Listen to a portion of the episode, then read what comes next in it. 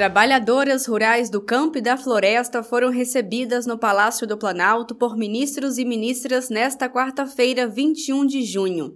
No encontro, entregaram reivindicações ao governo Lula, dentre elas democracia participativa e soberania popular, poder e participação política das mulheres, vida livre de todas as formas de violência, sem racismo e sem sexismo, e autonomia e liberdade das mulheres sobre o seu corpo e a sua sexualidade.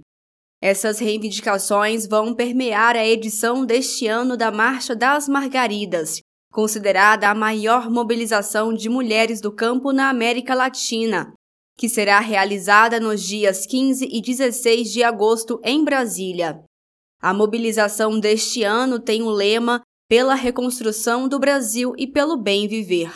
A ministra das Mulheres, Cida Gonçalves, destacou o poder de decisão de cada mulher, seja no campo, na floresta ou na cidade, e enfatizou os esforços do governo Lula para garantir as reivindicações das camponesas. Nós vamos trabalhar, e o governo federal, para garantir todas as respostas que a marcha quer no dia 15 e 16.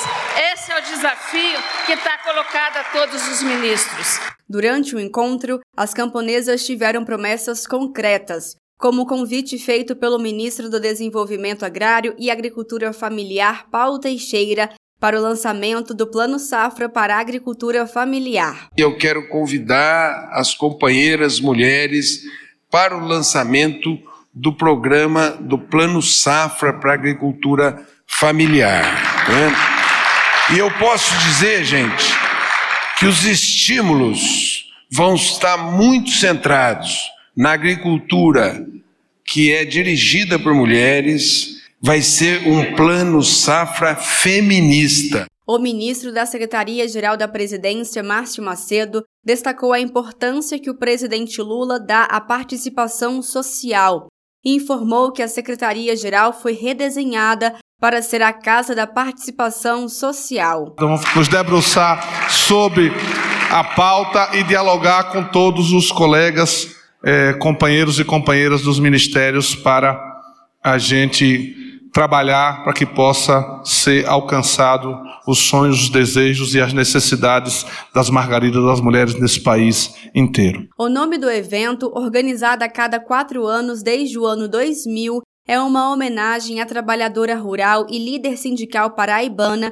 Margarida Maria Alves, assassinada em 1983. Margarida é um dos maiores símbolos da luta das mulheres por reconhecimento social e político, igualdade e melhores condições de trabalho e de vida no campo e na floresta. De Brasília, Thaisa Vitória.